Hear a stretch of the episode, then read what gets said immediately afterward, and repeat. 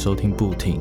那要提醒大家，现在不停已经有建一个 podcast 的专门的一个网站，是我自己建的。对，那这个网站呢，它的网址是 b u t i n 点 c o，或者是你可以到呃 Instagram 或者是粉丝专业上面都会有一个网站的连接，点进去就可以看到这个网站了。然后它如呃在网站里面有一个专门给大家收听的平台。还有部落格文章的平台有一个页面可以让你去做选择，就看你方便用哪一个收听，还有收看文章。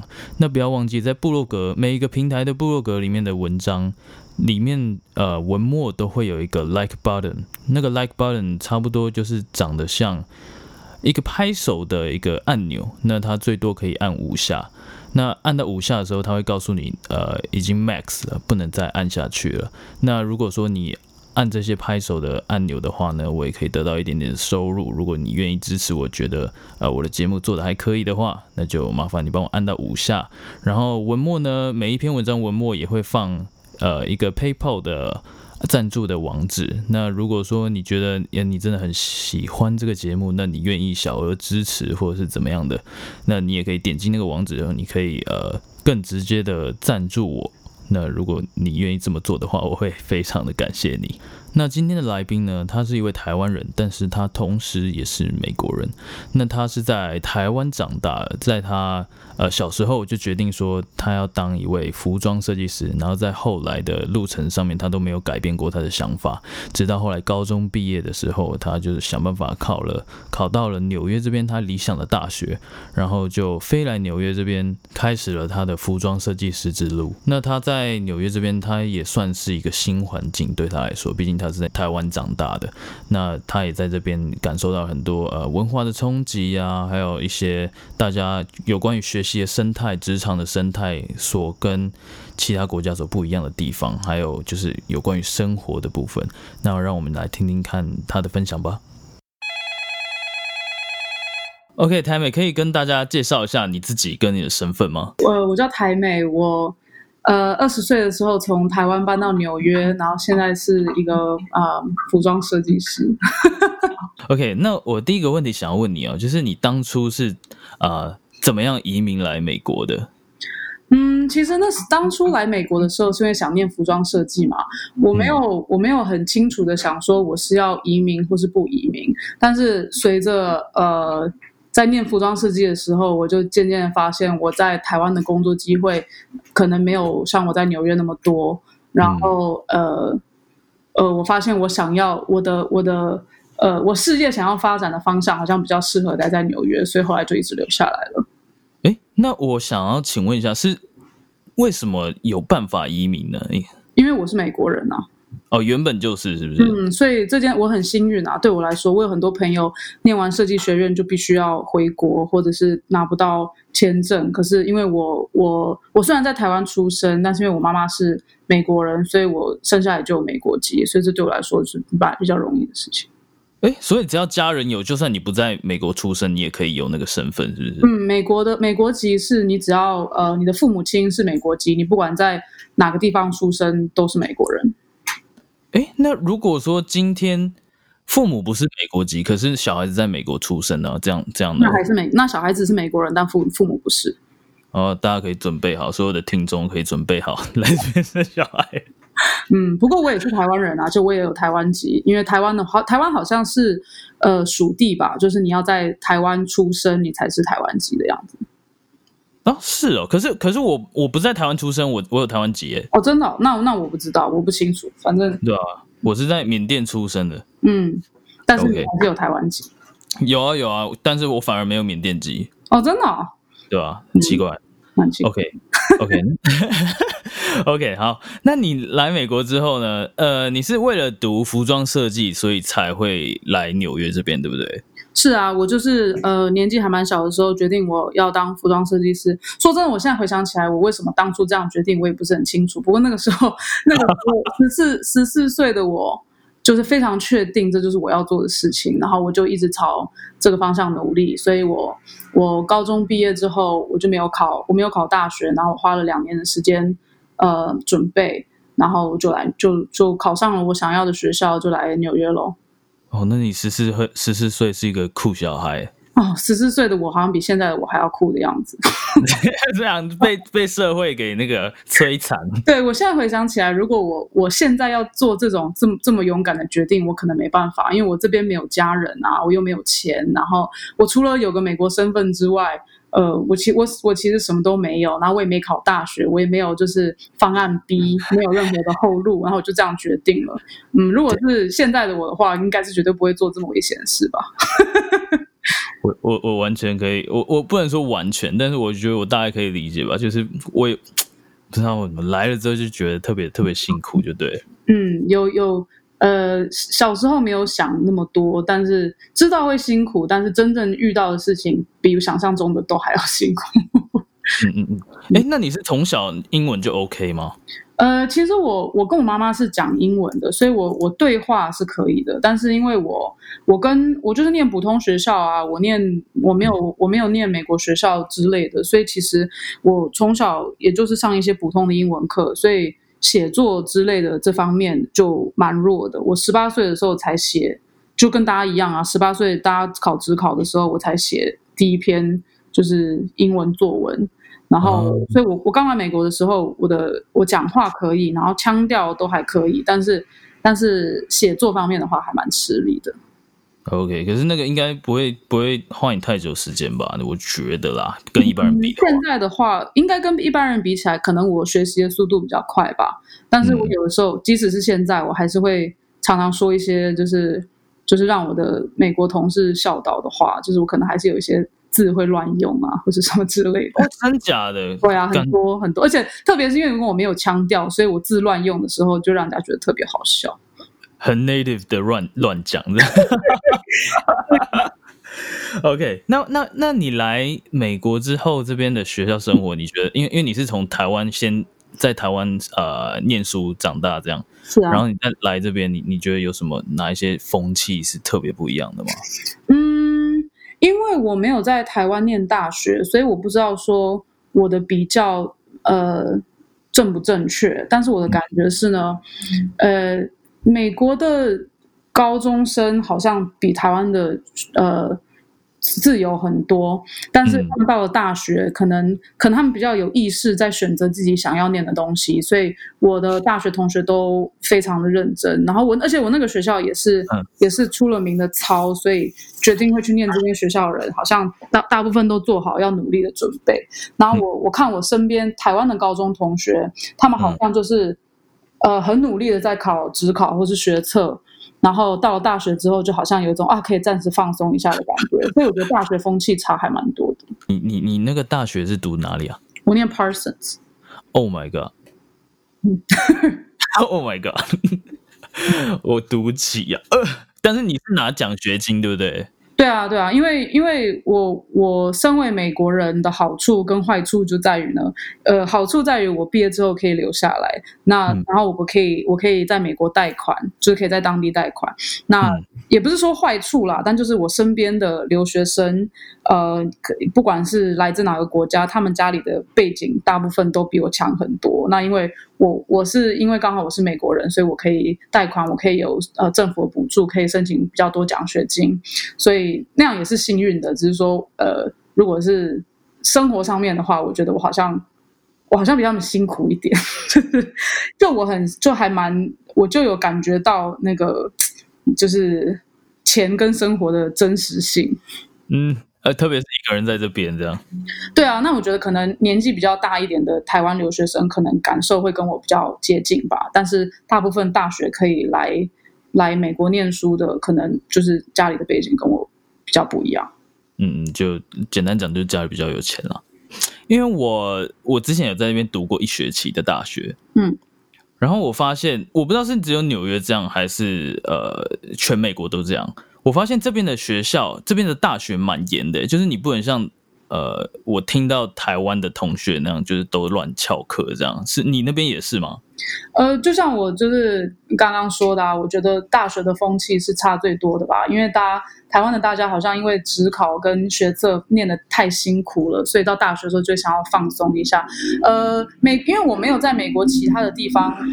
呃念过书，所以我没有办法，我没有办法很客观的来说。但是最起码我念的学校来讲的话，大家都是因为很想要念设计才会在那间学校，呃，所以呃竞争又很激烈，然后大家就是主动的去选择了走走这条路，所以确实竞争很激烈。然后大家，我我以前的大学老师。呃，大部分都都给我们限制说，你只能迟到三次，你只能迟到三次。哎，对对对对。然后你如果就今天是如果我我曾经有个大学老师说，呃，今天如果是九点上课，你九点我九点整就把门关起来，你如果要开门的话呢，你就是迟到。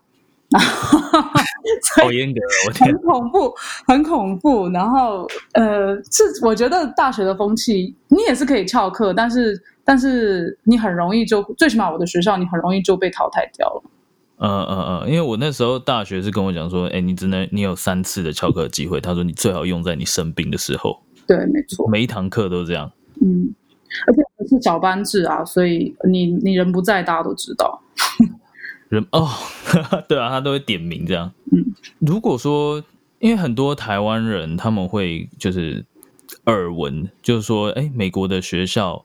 就是比台湾轻松很多啊，然后大家都很糗啊，这样子，你你觉得，照我们刚刚这样的谈论下来，我觉得应该是不正确的，对不对？我觉得看学校吧，因为有一些学校也是很有名的 party school 啊，就是可能，嗯，我我有没念过，所以我不知道，但是我觉得可能看看学校吧。那你想念好的学校，肯定是肯定是辛苦的，我觉得。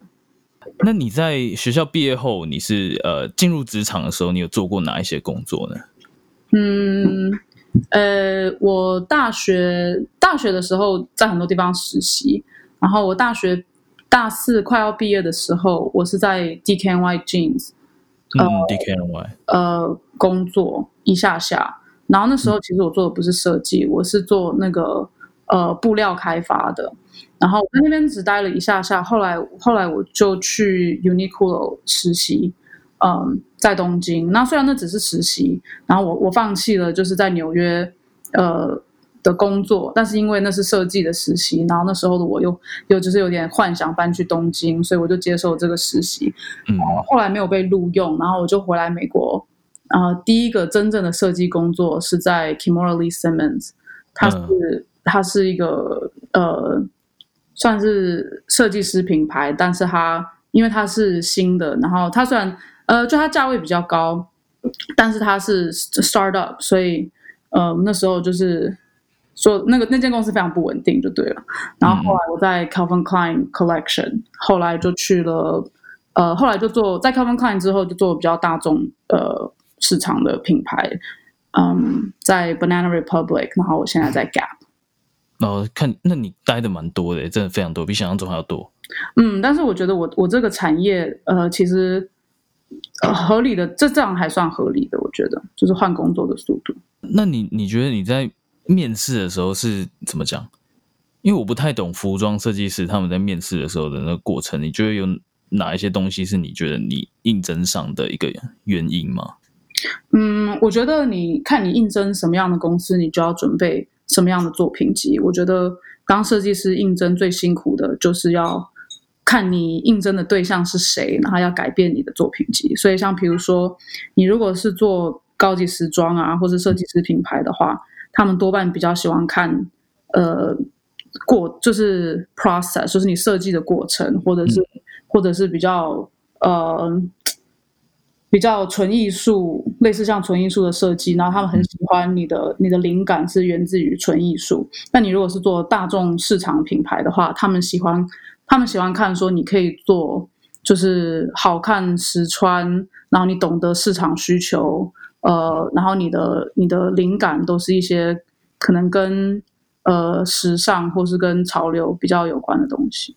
嗯嗯，感感觉比较务实一点的风格那种。对啊，然后每一个工作可能他们在需要的呃技能不一样，你就要你就要在你的作品集里面表现那些技能。那你在呃怎么讲？所以你在每次应征的时候，你都会重新弄一个作品集，是吗？啊，对啊，但是我我我大致上就是做一一份我自己的作品集，然后我可能有几个 project 是我可以呃有比呃比较不同的，然后看应征的对象，然后可以换换几个东西出来，然后加一些东西进去。但是我的可能我作品集本身可能它的就是基本的东西是一样的。那他除了作品集之外，他还会有什么其他的呃标准吗？要求之类的？呃，就是履历啊，然后你的工作经历，然后我常常我常常被问会被问说，呃，你的设计，我的比如说我的设计风格是什么？通常对方还蛮在乎的，因为他们就希望说你的设计风，你的个人风格跟产品跟他们做的产品是可以有一些相关联的。这个这个东西对大众的品牌来说比较没有那么重要。对设计师品牌来说比较重要，所以他就问我说：“哦，比如说你你崇拜哪些设计师啊，或者是哪一些设计师是你的灵感啊？呃，像这类的问题吧。然后工工作经历有的时候他们就会问你问你一些呃流程每一季流程上面的问题，只是想确认一下说你是不是真的懂这个产业的流程啊？但但像很多其他的产业好像需要写。”比如说 CV 啊，或者是呃写一些呃履历的前面可能要包含一个 cover letter 之类的。那我我其实从来没写过，那个对我来说，我觉得我这个产业是不重要的。嗯嗯嗯嗯嗯，就他你你还是专注在于你觉得他们比较在意的东西，这样。嗯，就是履历跟作品集。你觉得你觉得在这边做做服装设计师的人，他们真的都是在上班的时候会不会穿的很？你知道，医疗穿的很，穿很服装吗？对，穿的很服装，我不知道怎么讲，就是很很服装设计师。看人啊，因为因为会受到服装产业吸引，然后想要做服装设计的人，一定有一定比例的，就是喜欢穿的很夸张或什么之类的。那他想要这样的话，也没有人会阻止他。但是，嗯，大部分的人其实好像，我觉得好像还好哎。大部分的人可能就是。穿一些他们自己觉得好看的衣、好看简单的衣服，然后可能你知道每个礼拜还是有一天实在是没办法，然后就可能会穿随便穿，这也是 这种事也是常常发生的。呃，现在回想起来，我常常看到很多服装设计师，他们都穿的非常的朴素，也不知道为什么，就是全黑或者是怎么样。我觉得你可能会对服装有点疲劳吧，我觉得那也是那也是一个一部分。对服装很疲劳，平常都在帮人家做衣服，今天我就随便穿了这样。对啊，而且你而且我觉得大家对服装产业有一个误解，包含就是我呃跟我一起念书的人，呃通很多就是没有办法念到最后的人，都是因为他们对服装产业有一个误解，想说哦我每天就是可以。漂漂亮亮的去做这件事情，念服装设计就是因为你就是每天可以穿的，就是很酷或干嘛的。但事实上，你要这个产业很困难，我觉得就是就是呃，你要付出的努力很多，所以你不可能永远都把你所有的时间花在你。的外表上面什么意思？你说永远都把时间花在外表上面？呃，我这样讲有点怪，对不对？就是你不可能把你所有的重心都放在你的外表上面，因为你要付出的，你要付出的努力很多，你的你的精力就会花在你的作品上面啊，你的工作上面啊。嗯，对啊。呃，这个我从实践的同学那边有得知。嗯，实践大学同学他们有一些就直接穿睡衣去买布料了。对啊，你如果三天没睡觉的话，你真的要拿来拿来化妆吗？你真的要拿来穿的很酷吗？你真的晚上会在那边搭配吗？我今天如果我在学校的时候，常常就是好，我现在只剩下三十分钟，我现在到底是要洗澡、要吃饭，还是我眯一下？你知道吗？你只能三个选择一个。我天哪，就时间有赶到这种地步啊！有有，而且我都会我都会熬夜熬到牙龈痛，然后什么什么 背个背包会呕吐之类的，是很很恐怖。我没办法再重新念一遍服装设计了。就是，那你有后悔念它吗？我没有后悔，因为 我没有后悔。但我就如果有有就是年轻一点的人想要念服装设计的话，我就会劝他好好想一下，就是。他是不是对服装设计有不切实际的幻想？我之所以说我没有后悔，是因为我小时候的我就是想要念这个，然后我我考的学校都是以服装为重心，然后我念的学校又是服，它的最有名的科系又是服装，然后如果我我如果没有坚持下去的话，我应该会觉得后悔吧？太浪费了，这样。对啊，而且我如果想念的是别的，我就会去念别的比较好的学校，你知道我意思吗？就是说这间学校就是服装有名，然后我我如果去念了他最烂的科系，这样感觉也很愚蠢。所以，我就是我，我觉得我不会，我没有办法说服十四岁的我不去做这件事情，所以我也没办法说出会后悔这样子的话。没关系啊，你也撑过来，撑过来了。嗯，就是目前嘛。目前之后哎，我觉得你之后还是会撑下去啊，就嘴上抱怨一定，但做喜欢的事情还是会坚持下去。好像大部分是这样子。呃，你有在台湾工作过吗？嗯，我没有在台，我在台湾有有教英文嘛，但那算工作吗？好像应该也算了，我觉得，我觉得也算家教。嗯嗯嗯，那你觉得在这边好了，在这边的职场的环境的生态，你觉得跟台湾有没有什么差别？嗯，因为我在台湾当的是家教，我没有，我只有我的办公室环境非常单纯，所以我不知道我有没有办法。做真正的比较。不过，我如果听我身边的朋友啊，或者是我自己的感受，或者是我我很短暂的在东京实习这样子比较起来，虽然东京不是台湾，但是没关系，没关系，是亚洲国家嘛。嗯，呃，我觉得，我觉得美国的风气还是比较比较自由，就是说，嗯，我觉得责任制是比较常见的，然后大家比较能够体会说。当然，这也要看公司啊。不过，我觉得大家比较能体会说，哦，他个人的时间是他个人的时间，然后你你不需要牺牲你个人的时间来工作。嗯，所以我觉得这方面是比较开放的。就是说，他不会在你下班之后去叫你干嘛干嘛，这样是不是？这样讲好像也不是，我好像也常常下班的时候被叫去干嘛。比如说，我现在放假好了，或现在是礼拜礼拜六。然后我们今天就是讲好，除非我礼拜六有特别叫去上班，不然的话，嗯，我觉得大型公司的的风气就是尊重你休假的时间。但是以前做小品牌的时候，也常常呃个人的时间被牺牲掉啊，或者是没无法放假，这个是一定会有的。服装这是服装产业常常有的现象。但是如果我单纯是比较，比如说真的比较呃大公司的环境的话，我觉得。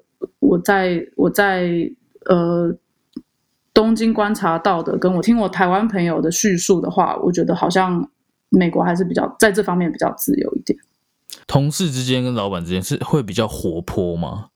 要看你的老板吧。不过我我我觉得我蛮幸运的，我过去五三五年遇到的老板，确实我跟他们都是蛮。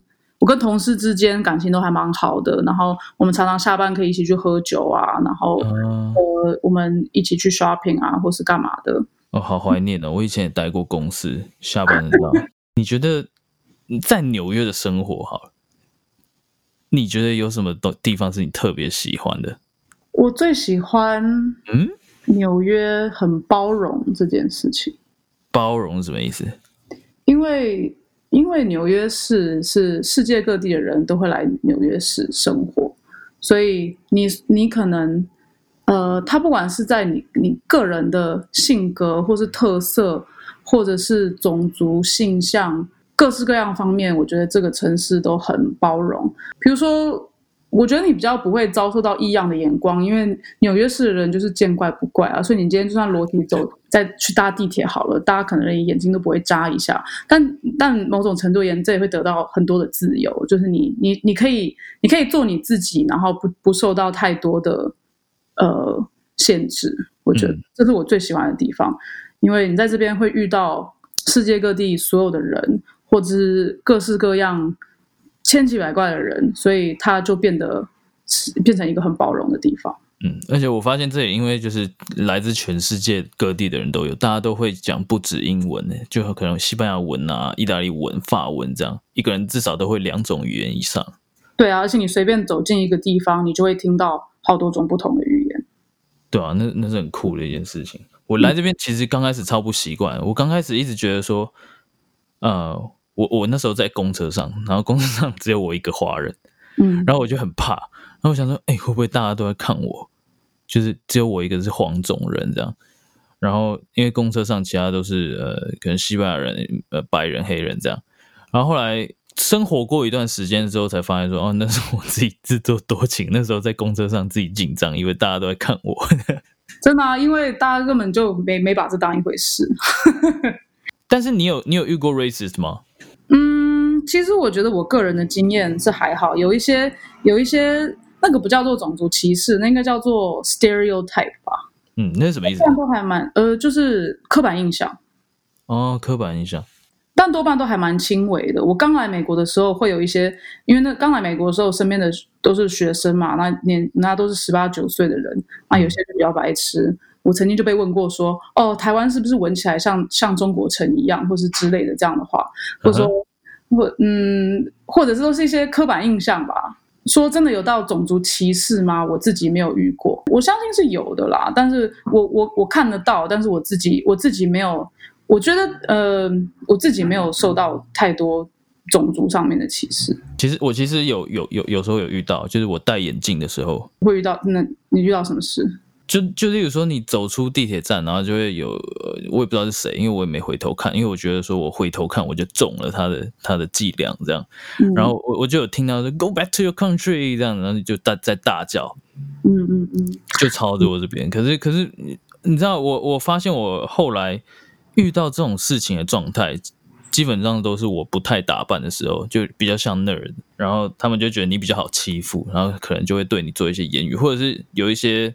有些人他们会走过去的，就跟你，例如说要握个手什么。可是你知道，在呃 Times Square 那些热呃热闹的地方，他们都会就是呃假装要给你什么东西，然后跟你讲说 free，然后再跟你要小费这样。可是你根本就不想要那些东西这样。嗯，所以我警觉心在纽约其实还蛮高，但我知道大家都很自由，就大家都很。很平易近人，很健谈，这样就你走在路上，人家可能会跟你要一根烟，然后就跟你开始讨论起你哪里来的。哎，我去过台湾，你就会发现，哎，原来他去过台湾，台湾就是没想到这么远的地方他也去过。这样，我觉得那个亚洲人最常遇到的歧视就是，呃，不是什么真正的危险，但可能就是人家当当做你是好欺负，因为在这边如果一定要刻板印象的话，好像。很多人会觉得亚洲人是比较好欺负的。那我个人的话，比如说，这也不是什么很严重的种族歧视，但可能我在地铁上会有会有奇怪的男子在那边“孔尼基哇，孔尼基哇”这种，这这种是还蛮常遇到的。可是可能因为我在这边，呃，因为那我没有人身受到什么威胁，那跟黑人啊或者是拉丁人受到的种族歧视比起来，它是比较难，呃。它是比较难，它没有那么黑跟白，所以我觉得我可能感受没有那么深。那最后，如果说今天如果有人想要来纽约留学，好了，你会跟他们说什么话呢？嗯，不要来，来啊！我觉得，我觉得每一个人都可以在纽约住一下，住一下，怎么感受一下这个世界？是不是？对啊，因为今你如果在台湾生长的话，我真的觉得不要说纽约，我觉得你。一个人到异地自己去生活，可以改变你很多。你你你会增广，讲增广见闻好像很怂的感觉，但真的就是你真的就是会增广见闻，因为你在台湾，台湾百分之九十都是汉人，嗯，你接触的都是你自己的，基本上同一同一个种类的人，对。那你在这边，你就被迫要接受。不一样的文化，你被迫要接受不一样的种族，然后你你可以，我觉得很多，假如说你你出国，你在一个嗯不熟悉的国家住过一段时间，都可以，不管是哪个国家，都会让你变成是一个更包容的人，嗯，因为他让你见识到你可能嗯，你以为可能是哦这个人怎么会这样之类的，其实只是一些文化上面的差异。那你了解这件事情之后，你人就会变得比较包容。这其实其实这也是我喜欢纽约的其中一个原因，就是，嗯，怎么讲？来了之后，我原本不会想说，哎，因为我这边没朋友，然后没有什么好玩的，就，呃，我我所谓的好玩，就是说跟朋友出去玩的一些乐子啊，这样。可是后来我想一想，我还是纽喜欢纽约这个地方，就是因为它大大的改变了我原原先有的世界观。嗯，因为像我们台湾人，很多人。就是可能因为呃邻近的国家比较便宜，所以就常常都会先去一些日本啊、东南亚的地方啊这些地方，然后就比较近嘛，然后也比较便宜。可是我我以前也是这样，我从来没有来过就是欧美国家，然后我来这边之后才发现说，哎，原来这个世界比我想象的还要更不一样。然后久而久之就觉得说，好像什么事情都有可能发生，然后也不用去限制自己，说呃受到什么样的影响，所以我不可以去干嘛。只要是不要伤害人的事情，好像凡是你想要他想要他成真，好像都是有可能的事情。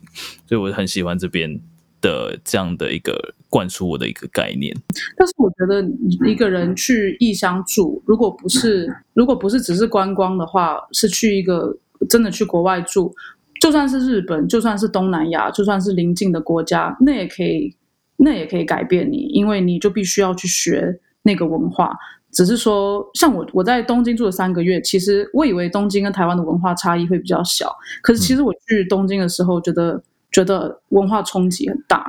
呃，所以我觉得你只要去去任何一个国家住，都会有这种帮助。只是说纽约，因为日本的话就是日本人。那纽约的话，它真的是世界各地的每一种人，你都可能会遇到，所以它可能是好像加重这个效果。对啊，对啊，这是我非常 shock 的一个地方。今天非常谢谢你啊，就是希望大家可以从你这边，你知道了解一点纽约的一个生态，找你再适合不过。